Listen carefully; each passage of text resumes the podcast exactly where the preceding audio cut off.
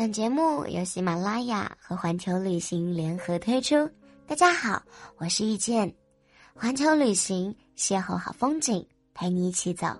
关注环球旅行微信公众号，回复晚安，收听彩蛋。今天遇见啊，又要来给大家讲故事喽。每天忙碌的工作，辛苦的生活。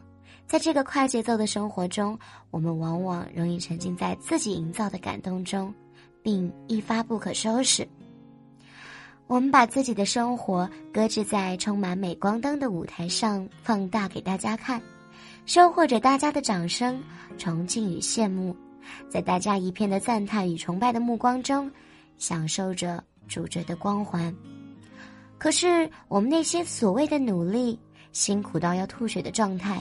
奋斗在深夜的朋友圈，其实不过是拖延症晚期加上懒癌并发的结果。其实啊，你真的没有你表面上看到的那么努力。在大学同学毕业晚会上，席间听到一位同学的抱怨：为什么自己那么努力工作了，怎么什么都没有得到？当大家考研、工作、公务员都圆满落幕的时候，自己怎么一无所有？其实他是真的很努力，考研的那段时间几乎每天都见不到他。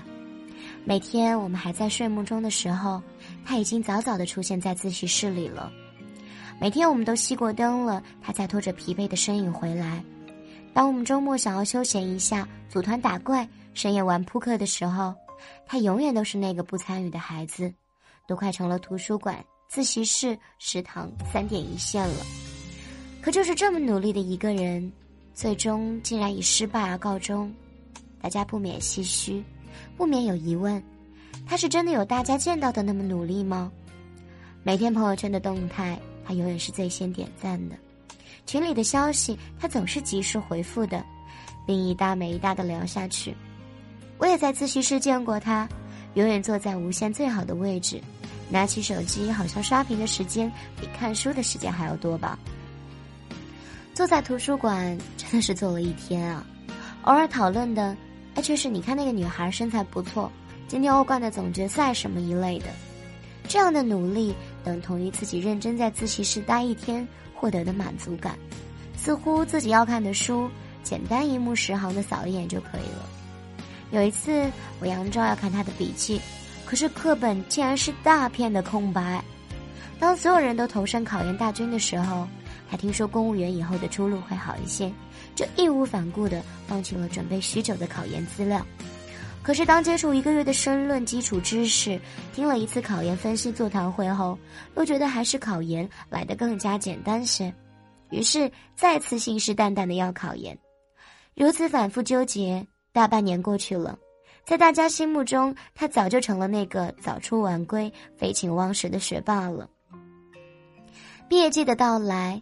当我们所有人都到高校研究生录取、某公司入职 offer 的时候，他还是停留在原地，一无所获。努力到感动自己的地步，结果却没有预期的那么理想。而你只是把努力书面化、形式化了而已。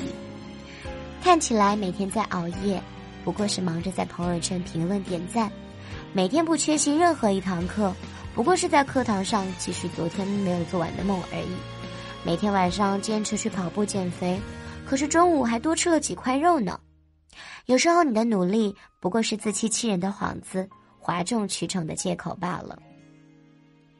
昨天熬夜加班，凌晨两点，在微博看到了之前的一个学妹发的一条状态，又是一个不眠之夜，还要赶一篇五千字的论文，求抱抱。配图是宝宝心里苦，可是宝宝不说。下面的评论中一片安慰赞美之声，什么要注意身体，好好休息，你真棒来一类的。可是白天的时候，明明给我发微信说自己的老师上课特无聊，在课堂上睡了一上午的觉，觉得自己太腐朽了。下午跟着几个小姐妹儿一块去逛街看电影，玩得很开心啊。我们往往也是这样。平常一边工作一边抠着手机，看着与我相关的那一栏，刷着别人的故事、别人的人生，降低着自己的工作效率，所以才有加班这一个看似高大上的说法。但是在我们在最后的 DDL 上拼命熬夜，以充满血色的眼、作息紊乱的生活作为代价，换来了一份平庸的工作报告的时候，自己那些所谓的努力，真的没有什么价值可言了。可是会有人说，我可以发上一条歇斯底里的动态，引来无数的围观、无数的关心、赞美，这样也算是安慰吧。我们似乎真的有能力修改自己潜在的记忆，洗脑自己曾经的愧疚感。哎，你看我是多么努力，多么的认真，到头来你会发现，不仅骗别人容易，原来骗自己也是这么的简单。在这个就业压力可以与买房压力相媲美的时代，你的自欺欺人、自我救赎，看似是个聪明的选择，可是时间长了就没有什么可以炫耀的了，因为你有可能因为工作效率低、没有成效而被辞退了。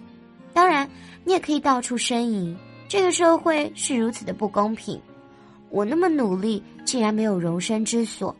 可是你真心的问问自己，我真的有这么努力吗？我真的做到了让自己幸福吗？你只是一味的沉浸在为自己编织的感动里面，自我洗脑、自我沉醉。你没有准备好，也没有能力去适应这个社会，自然也不会被这个社会所接纳。所以，别骗自己了。其实，你真的没有那么努力。好了，今天遇见跟大家分享的这个故事，你们喜欢吗？我是一见，我们明天见。